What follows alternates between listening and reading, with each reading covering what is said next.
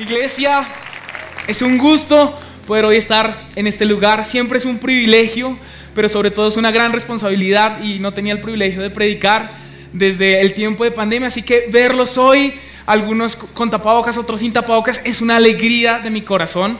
Y creo tener hoy una palabra de parte de Dios para todas las personas que están en este lugar que al igual que yo de repente se han sentido desanimados, se han sentido tristes, se han sentido cansados, la palabra que lo podría reunir todos desesperanzados o como decidimos coloquialmente queriendo tirar la toalla, ¿sí? ¿Alguno? ¿Solamente yo?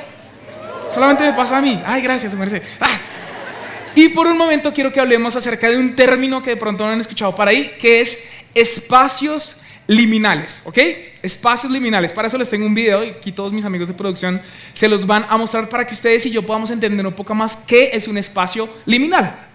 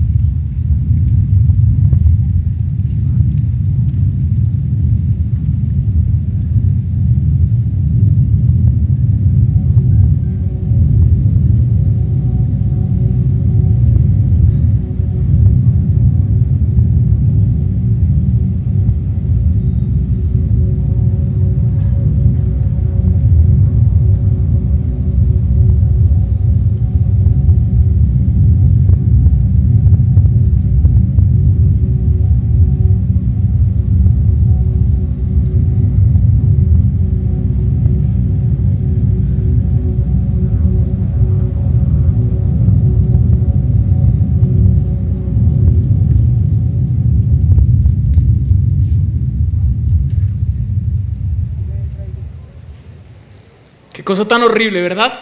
Horrible, así todos lo estaban así como Cristi estaba aquí en primera fila. Uy, ¿qué es esa cosa? Que pasen otro video.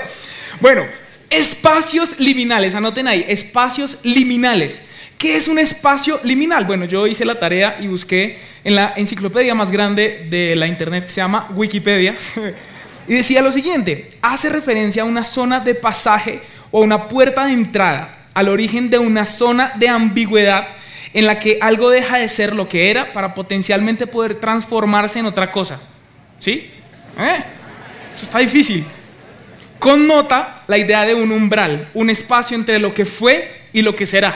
Para hacerlo bien sencillo, bien castellano, un espacio liminal es un espacio de transición. Es un lugar al cual yo entro simplemente porque lo voy a recorrer, lo voy a pasar para llegar a otro punto. ¿Listo? Entonces, si yo voy de Bogotá por ejemplo, a Chiquinquirá, ¿qué voy a hacer? Pues yo voy a coger un puente, pero no me voy a quedar en ese puente. Ese puente es un espacio liminal. ¿Por qué traigo esto a colación? Porque hace unas semanas hice un ejercicio a través de mi cuenta de Instagram. Muchas gracias a todos los que le respondieron. Los que no, por favor, dejen de seguirme. Le agradezco mucho, pero imagínense que allí en esa encuesta, básicamente lo que yo hice fue una encuesta de elegir entre dos fotos. ¿Sí? ¿Algunos la recuerdan? Una foto era un espacio liminal, como esto que acabamos de ver, esos espacios que son de transición, que generan una cantidad de emociones y de sentimientos, y otro era un destino. Entonces estaba por allá Roma, París, unas playas divinas, y me pareció súper importante el resultado de esas encuestas porque entre el 87 y el 91% de las personas que respondían cuál de las dos fotos prefería, el, el 87 al 91% decía, yo prefiero el destino, a mí no me gustan los espacios liminales, a mí no me coloquen en esos lugares que están tan horribles. Y ah, después hice una pregunta en donde les, les, les, les pedía que colocaran qué sentimientos o qué emociones les generaban esos lugares esos espacios liminales. Estos son los seis sentimientos. ¿Están listos para el top seis de sentimientos en mi Instagram? Bueno, el primero, soledad. El segundo, inseguridad. El tercero, ansiedad. El cuarto, miedo. El quinto, intranquilidad. Y el sexto, sensación de peligro. ¿Alguno de ustedes sintió eso mientras pasábamos el video ahorita de las fotos? ¿Solamente yo? Están dormidos. Acuérdense que yo necesito que me ayuden, o si no, me duermo. De acuerdo, todos lo sentimos, sentíamos de repente un poquito de angustia, que ya se acaba este video, pónganme uno de Loreni bailando, no me rindo, alguna cosa más bonita. ¿Por qué? Porque los espacios liminales generan todo este tipo de sensaciones. De hecho, si ustedes ven películas, incluso videojuegos, los utilizan para generar sensaciones en la persona que lo está viendo. Y hoy quiero que vayamos un momento a números 32 y vamos a leer una historia bíblica que está sucediendo en un espacio liminal. Es decir, nos tiene que generar ansiedad, nos tiene que generar susto lo que vamos a leer a continuación. Entonces, Vamos a ir a números 32, 1 al 5 y versículo 33. Dice así, quiero por favor que lo lean conmigo, si de repente lo ven ahí en la pantalla, dice, los hijos de Rubén y los hijos de Gad tenían muchísimo ganado. Y al ver la tierra de Jazer y la tierra de Galaad, el lugar les pareció apropiado para el ganado. Entonces, gracias a los que están leyendo conmigo, que son Doña Joy, el pastor y la pastora, entonces los hijos de Gad y los hijos de Rubén fueron y hablaron a Moisés el sacerdote y al sacerdote Eleazar y a los dirigentes de la congregación diciendo, estas tierras que el Señor conquistó delante de la congregación de Israel son tierras apropiadas para el ganado y tus siervos tienen ganado. Por eso dijeron, si hemos hallado gracia, esperen que yo me perdí ante tus ojos, se ha dado esta tierra a tus siervos como posesión no nos hagas cruzar el Jordán. Así Moisés le dio a los hijos de Gad, versículo 33, a los hijos de Rubén y a media tribu de Manasés, la tierra con sus ciudades dentro de las fronteras. ¿Qué leímos? Algunos nos rascamos las cabezas. Cuando yo leí esto primera vez, yo, ah, bueno, pues chévere. Pero les voy a dar un poquito más de contexto. Imagínense que el pueblo de Israel duró más o menos unos 400 años siendo esclavo en Egipto, ¿recuerdan? Después salen del desierto de Egipto, perdón, se van al desierto y duran 40 años en el desierto. ¿A dónde iban a llegar? A la tierra prometida. Entonces estamos diciendo, el pueblo de Israel, punto de inicio, sale de Egipto, pasan 440 años, están en ese espacio liminal y tienen que llegar a la tierra prometida. Pero aquí nos está diciendo que tres tribus, Rubén, Gad y media tribu de Manasés, 2.5, están diciendo, ¿sabe qué, su merced? Yo no quiero pasar a la tierra prometida, yo no quiero ir del punto A al punto B, yo me quiero quedar en el espacio liminal. Yo me quiero quedar aquí en la mitad. Entonces, ¿cuántos de ustedes esperarían 440 años por una promesa de Dios? No, uno llega a dos meses, dos oraciones, ya, el Señor no me quiere, me odia, me detesta. Pero ellos habían esperado 440 años y estas 2.5 tribus que están diciendo, te lo agradezco, pero no. ¿Listo? No, yo por allá no quiero ir. Qué brutos, ¿no les parece? 440 años. Imagínense una herencia 440 años a interés compuesto. Eso es lo que valiera plata. Impresionante. Ese lugar no era su destino. Y ellos están diciendo que se quieren quedar allí. Y quiero que tengan ahí muy presente esa historia, porque hoy quiero hablarles de un espacio liminal muy personal. Un espacio liminal que no es la tierra de Hacer, ni tampoco es la tierra de Galaad, pero es un espacio sobre el cual voy a compartir el día de hoy. Y es esta sala de espera. Es la sala de espera de una clínica en una sala de espera en donde estuve sentado hace 3.5 meses. Y les quiero contar un poquito cómo llegamos ahí, del punto A, ¿recuerdan? Espacio liminal, punto B. Entonces les voy a contar el inicio de la historia. El 23 de septiembre, jueves, a las 7 de la mañana, después de que la pastora Rocío había terminado su oración, nos enteramos con mi esposa que estábamos esperando un bebé. No, ustedes no se imaginan la alegría. Esto era, mejor dicho, habernos ganado el baloto por 20 en dólares y euros a interés compuesto de 440 años. La alegría fue impresionante, nosotros estábamos felices, dichosos. Ese mismo día nosotros salíamos de viaje, tuvimos unas vacaciones espectaculares. Obviamente yo con tu tía así que tuviera cuidado. Yo todo le escribía a un amigo, pobrecito el tipo médico, yo era todo, eh, una mujer embarazada puede tomar agua. Sí, sí puede, ya, bueno, tome agua. Yo le preguntaba a todo, ¿una mujer embarazada puede usar tenis? Sí, sí puede usar tenis. Ah, bueno, entonces, mejor dicho, yo casi envuelvo a Tuti en papel burbuja. O sea, pero fue un tiempo muy especial, fue un tiempo espectacular.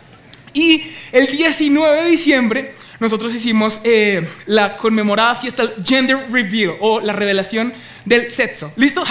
O del género del bebé. Y fue espectacular. Ahí nosotros nos enteramos que era niña. Nosotros no sabíamos, siempre decíamos, bueno, puede ser esto, como puede ser esto. Pero ese 19 de diciembre nos enteramos de que era una niña. Tenía nombre, se llamaba Amelia González Vega. Nosotros estábamos absolutamente felices.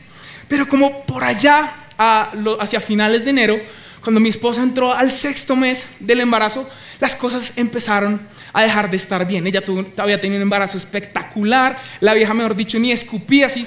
Mujeres que eso, no, todo me da. No, esta vieja en nada, o sea, todo terreno. Pero por allá en el sexto mes, las cosas empezaron a no estar tan bien. Y eso fue lo que finalmente nos trajo a una sala de espera. Recuerdo muy bien, un jueves, 10 de febrero a las 10 de la noche.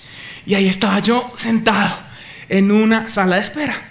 De repente nos encontramos a dos amigos de la iglesia. Y yo, yes, yes, por fin, no solamente porque no iba a estar solo, sino porque yo decía, ya sé, Dios, a qué me trajo a este lugar, a orar por ellos. Obvio, obvio, obvio. Sí, entonces yo dije, Dios quiere que llore por estos dos. Y entonces lloré por ellos. Ella, ella, ella tenía contracciones y yo, Señor, en el nombre de Jesús declaramos que las contracciones se van. Y efectivamente, las contracciones se fueron. Si alguien tiene contracciones, venga, llore por usted. Tengo ese poder en la mano. El hecho es que ellos al día siguiente les dieron de alta. Y yo, gloria a Dios, el Señor nos trajo hasta aquí para orar por ellos, para sanar eh, sus vidas, para levantarles la fe. Pero imagínense que pasaron las horas. Y nosotros seguíamos en observación, y seguimos en observación, y seguíamos en observación, hasta que al final del día nos dijeron, ustedes se tienen que quedar aquí. Y nosotros, pero ¿cómo nos vamos a quedar aquí? O sea, no, yo tengo que a cantar el domingo a la iglesia, pastor. Se habría, creo que campestre, una cosa así. Yo, bueno, no pude ir al campestre. Pero a lo que voy es que de repente lo que era un espacio liminal, recuerden, o sea, 23 de septiembre, yo tenía que llegar al 2 de junio, que supuestamente era la fecha del parto, se convirtió en un lugar permanente e indefinido. O sea, nosotros rascándonos la cabeza en esa clínica porque las cosas no estaban bien. Desde ese momento empezamos a sentir angustia.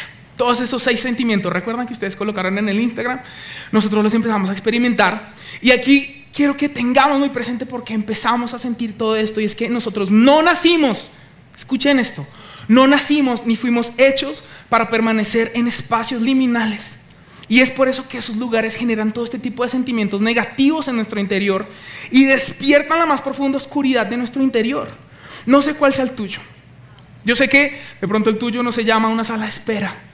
De pronto el tuyo sea un diagnóstico médico propio o de un familiar alguien que tú amas, un desamor, el peso del divorcio, una situación financiera difícil, quizás es el desempleo, quizás es una pérdida como la nuestra, quizás es un proceso jurídico, expectativas rotas de un futuro que parece no cambiar, no lo sé, pero lo que sí sé es que Dios hoy nos dice, y es de donde cobra el nombre esta predicación, es hay esperanza en la espera.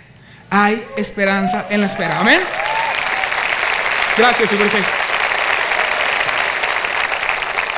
Respiramos profundo. Si no tiene tapabocas ahí, écheselo ahí en la chaqueta. Entonces, ¿recuerdan la tribu de Rubén y la tribu de Gad? Y la media tribu de Manasés, ¿sí la recuerdan nuestros amigos? 440 años. Bueno.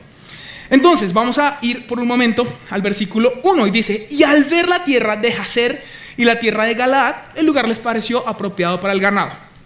Estas tribus quiero que nos quedemos en la palabra, al ver, tomaron decisiones basadas en lo que ellos vieron, en lo que sus sentidos les estaban diciendo y olvidaron lo que Dios les había prometido. Una herencia enorme, una tierra prometida donde iba a, a fluir leche y miel, ellos la olvidaron y decidieron quedarse en lo que a ellos les parecía mejor por lo que sus ojos habían visto. Y quiero decirles algo, iglesia, en estos espacios liminales en los que quizás nos encontramos todos nosotros hoy, porque alguno, alguno tendrá un espacio liminal más fuerte o menos fuerte, pero todos estamos allí. Es muy fácil que seamos engañados por Satanás, por el enemigo, pero también por nuestra propia carne, por nuestro propio criterio. Y es muy importante que nosotros tengamos esto presente, porque nuestra mente y el enemigo nos van a decir, no hay nada mejor adelante. No, no vayan a la tierra prometida, lo mejor está aquí, está ahora. No, hombre, ¿para qué esperar cuatro años? ¿Para qué esperar al matrimonio? ¿Para qué creer en lo que Dios ha dicho? Que es en el aquí y en el ahora. Rubén, Gad y la media tribu de Manasés creyeron más en lo que su criterio les dictó que en lo que Dios había dicho. ¡Qué grave error! Eso mismo nos sucedió, me sucedió en lo personal a mí después de ocho días de estar hospitalizados. Ocho días, estuvimos más. Pero el octavo día para mí fue muy difícil. ¿Por qué? Porque las condiciones no se hicieron más favorables. Porque las cosas y los diagnósticos cada día se hacían más difíciles y se hacían peores. Y finalmente lo que sucedió es que los médicos nos dijeron, hay que inducir el parto. Y esto nadie lo quiere escuchar. Nadie, nadie, nadie. ¿Por qué? Pues porque era muy difícil. Nosotros ya habíamos comprado cuna, coche, de todo, habíamos comprado de todo, ¿sí? O sea, ya yo me había leído todos los libros de paternidad, Dios y por haber. Si alguno tiene problemas con sus hijos, yo le ayudo. Pero no queríamos renunciar a este sueño. Y definitivamente nos dijeron, hay que inducir el parto. Y fue muy difícil. ¿Por qué? Porque lo que mi mente Y lo que el enemigo empezaba a gritar era opuesto a la promesa que Dios nos había dado. Vayamos por un momento al versículo 4, ¿listo? Dice, estas tierras que el Señor conquistó delante de la congregación de Israel son tierras apropiadas para el ganado. ¿Qué pasa aquí? Mire lo que está pasando. Quedémonos con la sección que dice, estas tierras que el Señor conquistó. ¿Listo? ¿Lo ven ahí en negrilla? Si no, pónganse las gafas. Estas tribus, anótelo bien, distorsionaron el carácter y la voluntad de Dios. Fíjense que en este versículo ellos están diciendo, no, Moisés, venga en serio, es que Dios, Dios conquistó estas tierras para nosotros. Eso no es lo de allá, es lo de aquí. Cuando realmente lo que Dios había conquistado para Israel, el sueño de Dios para Israel, ¿dónde era?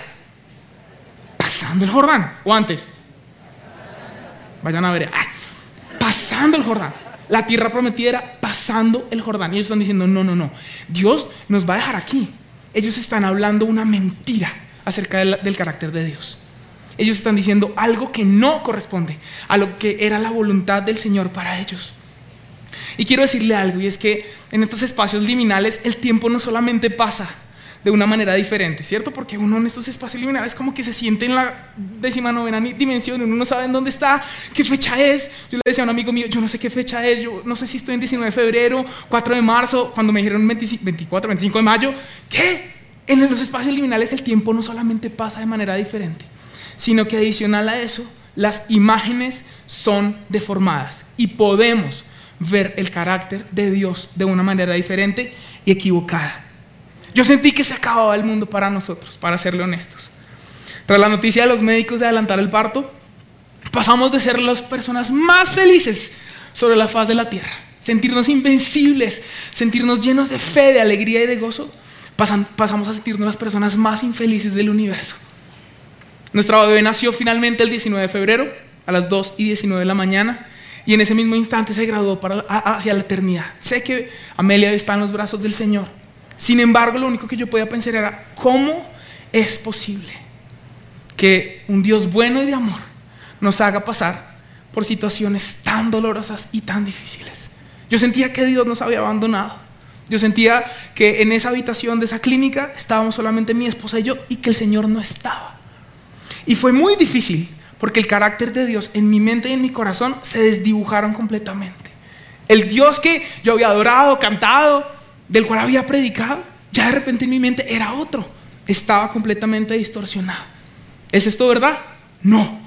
¿Es verdad lo que vemos en esos espejos distorsionados de las ferias o en Salitre Mágico que todo el mundo se da la mula? No. Pero era lo que yo sentía. Era mi realidad. Y esto mismo fue lo que le pasó al pueblo. Distorsionaron la imagen de Dios. Saltemos ahora al versículo 33, ¿listo? De números 32. Así, Moisés dio a los hijos de Gad a, los hijos de Rubén y a la media tribu de Manasés la tierra con sus ciudades dentro de sus fronteras. Muchos aplaudiríamos el evento de la entrega, ¿listo? Es como si le entregan a uno una casa. Si a usted le dan unas llaves de una casa, usted no va a estar dichoso. Pues claro, muchos suben la foto de Instagram, hashtag Dios fiel, hashtag Dios y sus detalles, Cristo, tú mi morada, pero me diste una de ladrillo, ¿sí? y muchos lo aplaudiríamos, como, wow, les dieron la tierra. Pero lo que nosotros estamos viendo aquí es que hay un gran problema. ¿Están listos? ¿Están listos? ¿Por qué? Porque en el Antiguo Testamento solamente se podía adorar al Señor y su presencia solamente se manifestaba en donde estuviera el cofre, el arca del pacto. Era un cofre que estaba recubierto en oro y ellos están diciendo, ¿sabe qué, su merced? Váyase, váyase. Eso, llévese el arca, que yo me quedo aquí a este lado, a mí no me importa si no adoro. Finalmente, ¿qué me importa? Pues lo que yo, mi terruño, lo que a mí me parece importante. Amados, en los espacios liminales no solamente decidimos basados en lo que sentimos, no solamente olvidamos las promesas de Dios, no solo desdibujamos su carácter, sino que también nos alejamos de Él. Esta tribu dijo, eh, que se vaya al arca, tranquilos, no pasa nada, nosotros nos vamos a mantener firmes. Pero ellos se alejaron de Dios. En estos espacios liminales es fácil dejar de cantar en estos espacios liminales es fácil dejar de orar, es fácil dejar de buscar, es fácil dejar de pedir, es fácil dejar de confiar. Y todos estos errores los cometí yo durante estos tres meses.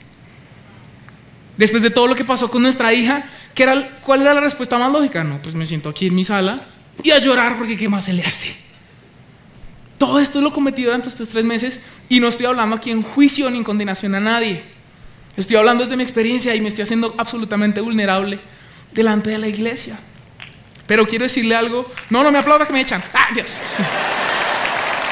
No, no oré, bravo.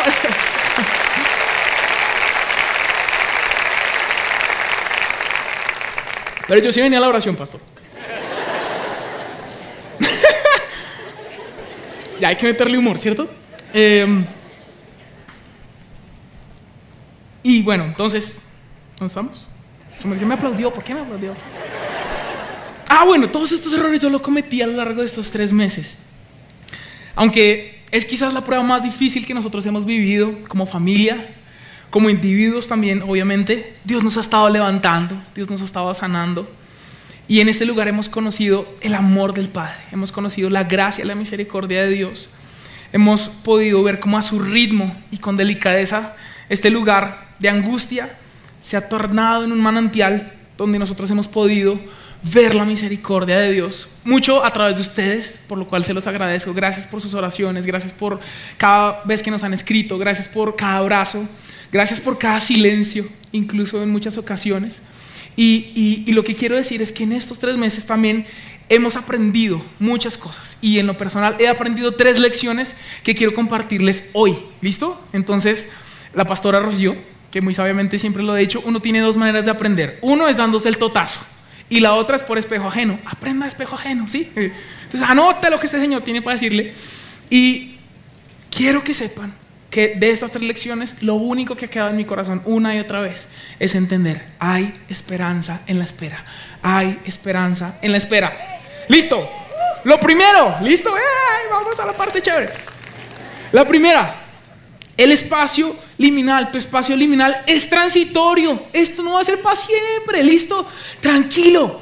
Yo hace tres meses lo único que pensaba era, esto no va a acabar nunca, esto no va a acabar nunca, esto está terrible, esto es horrible, esa la noche nunca se va a acabar. Cuando estábamos todos en nuestras casas en pandemia, que decíamos, esto nunca se va a acabar, esto nunca se va a acabar, esto nunca se va a acabar. Y ya estamos aquí sin mascarilla, se dan pico los unos con los otros, se chupan el bombón compartido, guácala.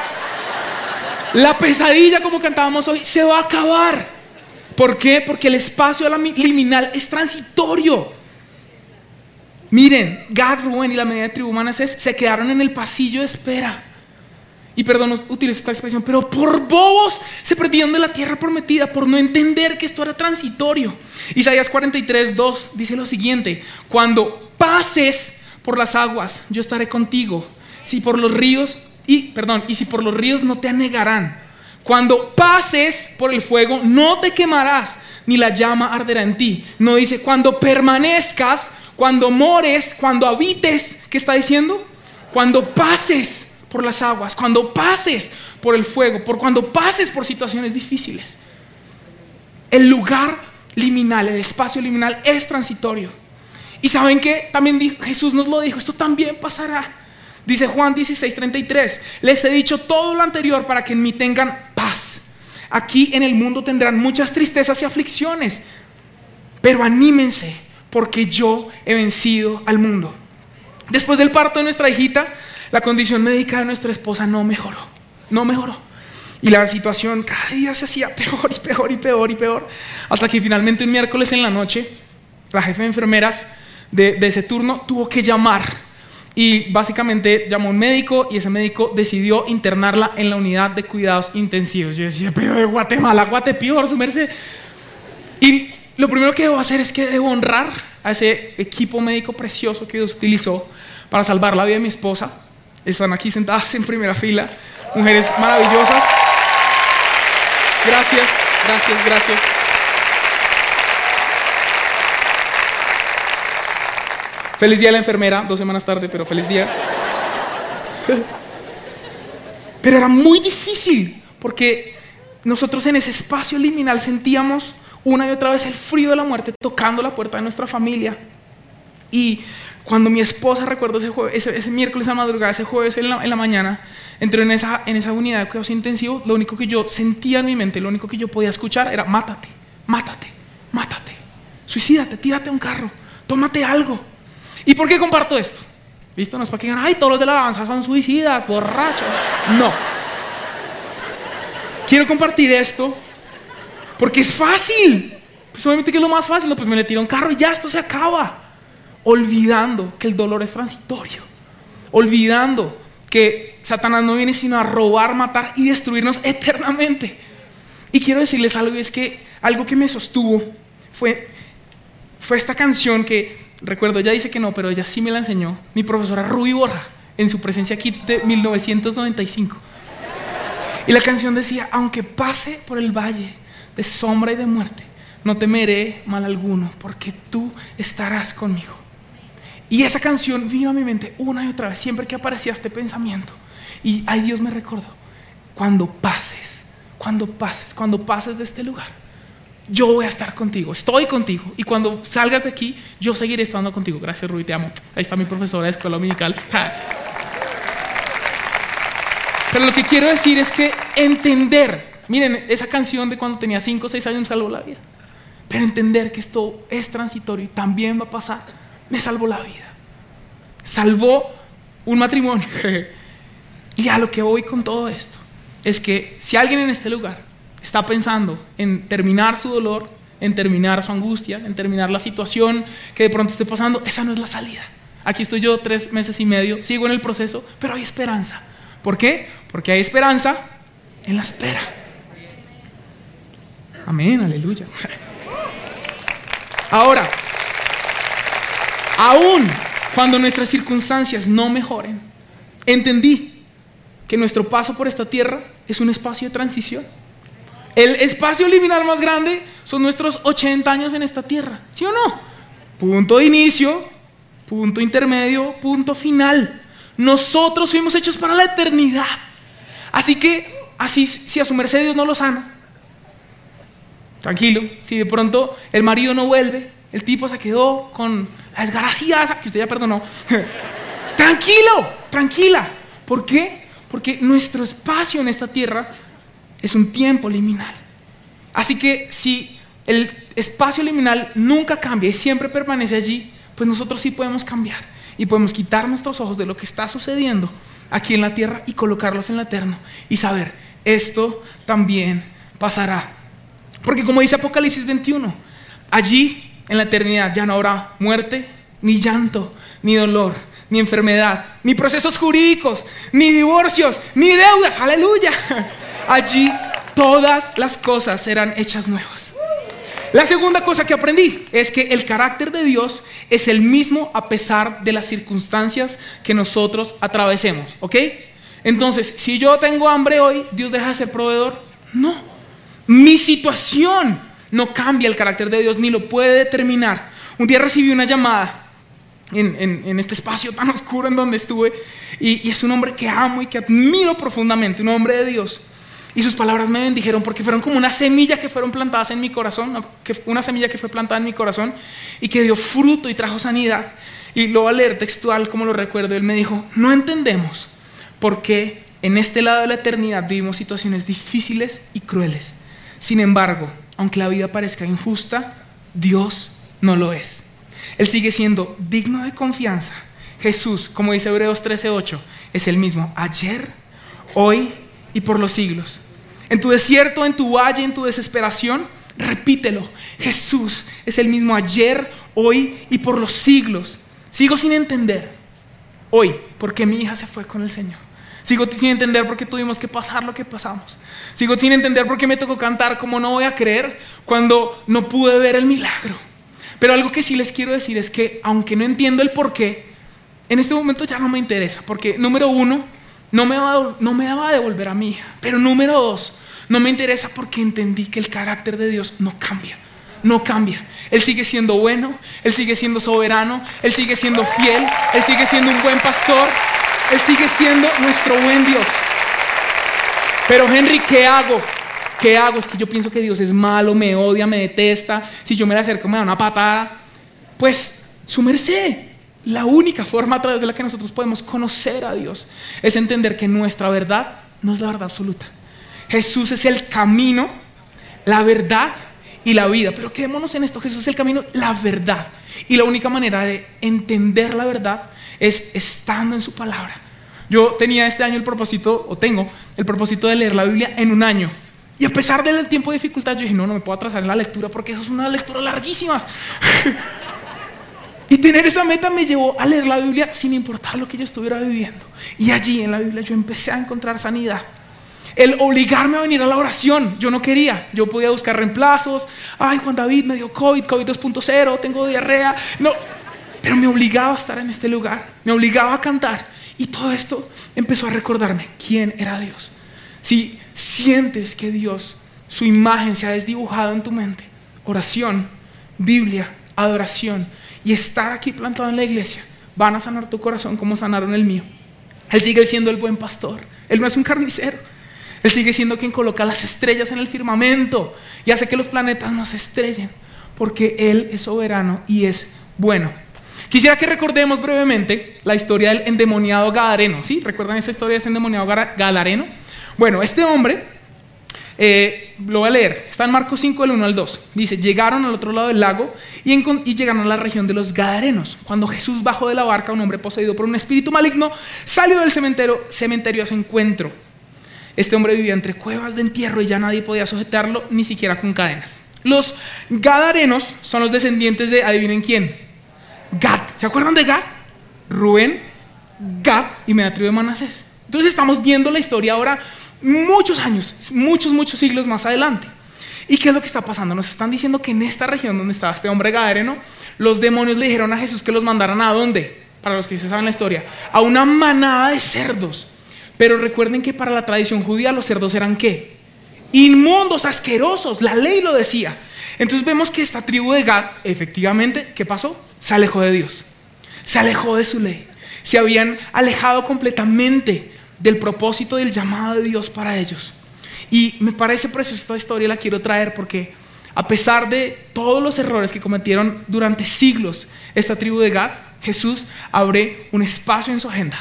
Y Jesús dice, debo ir a ese lugar. Y Jesús va a la región de los Gadarenos y él revela su poder, libera a este hombre. ¿Y saben qué? Restituye el error de Gad.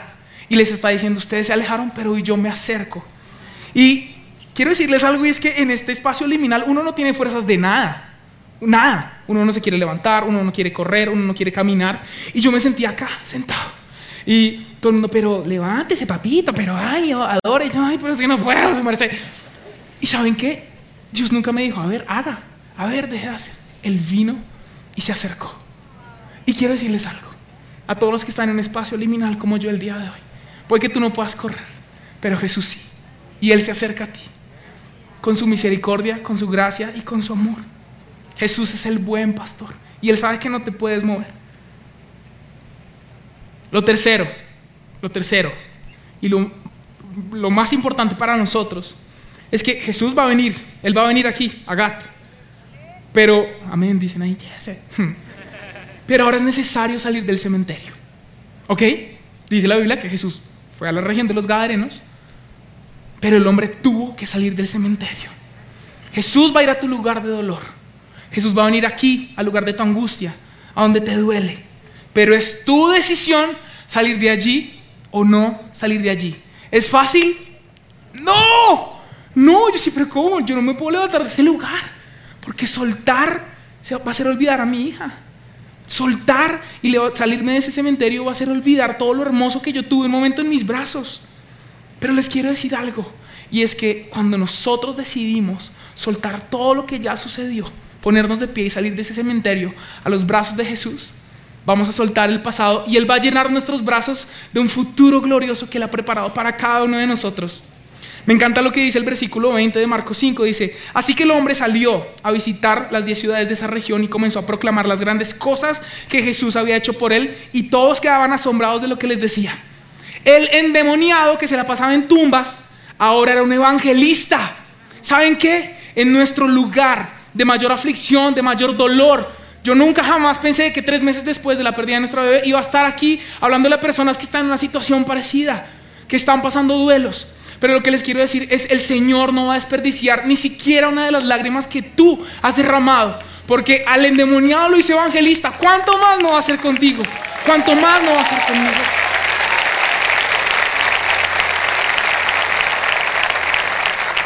Para cerrar, yo le preguntaba a Dios, ¿por qué? ¿Para qué me levanto del cementerio? Si ahí estoy cómodo, ahí está rica la cueva. Aquí yo ya tengo un jacuzzi súper sabroso, eh, tengo luz tenue. Y lo que Dios me decía es, o más bien lo que el Señor me recordaba era Ezequiel 37. Y Él me dijo, porque al salir del cementerio juntos, juntos, serán un ejército invencible.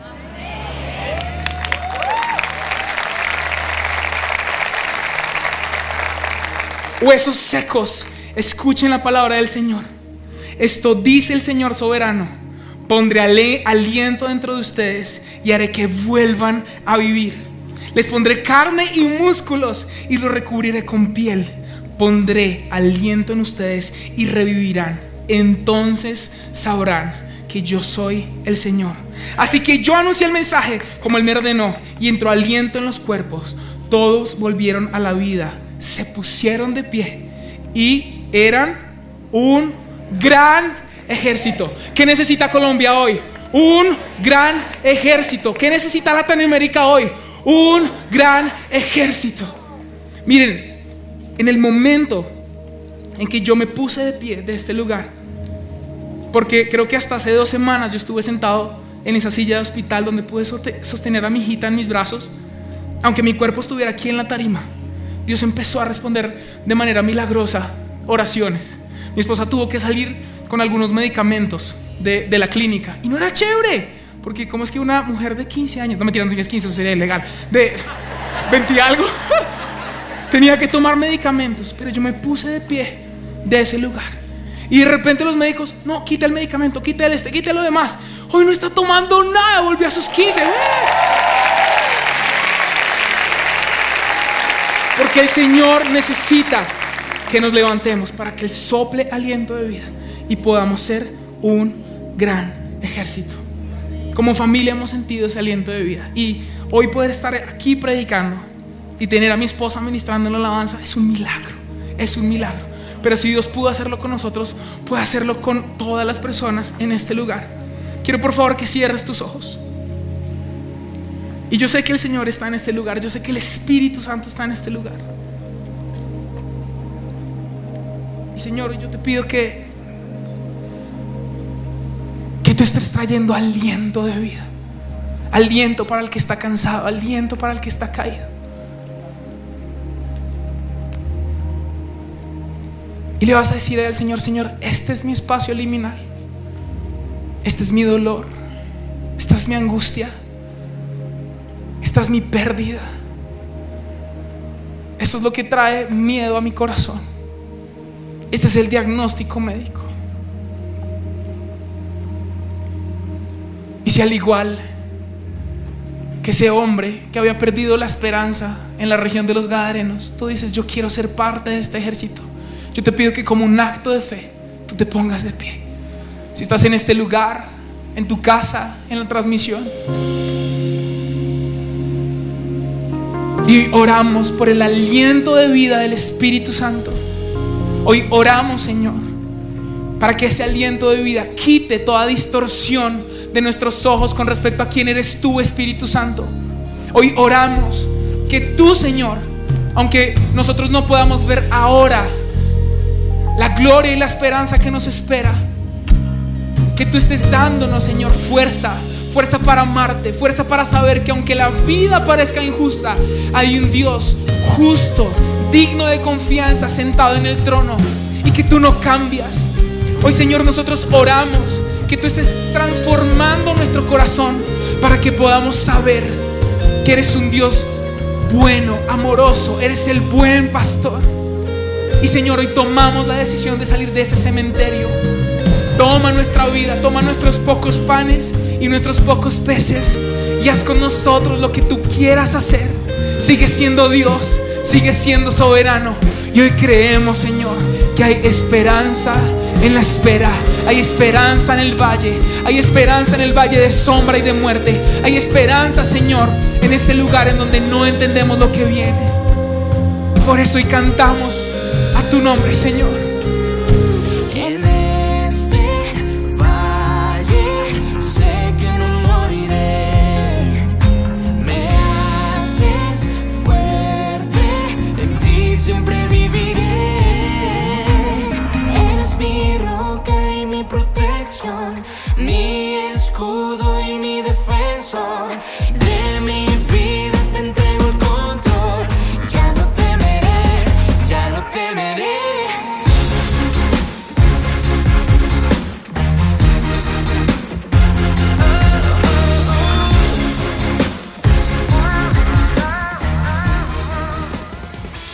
Les gustó este video, pueden suscribirse al canal de El lugar de su presencia en YouTube. De esa manera gozará de todos nuestros beneficios.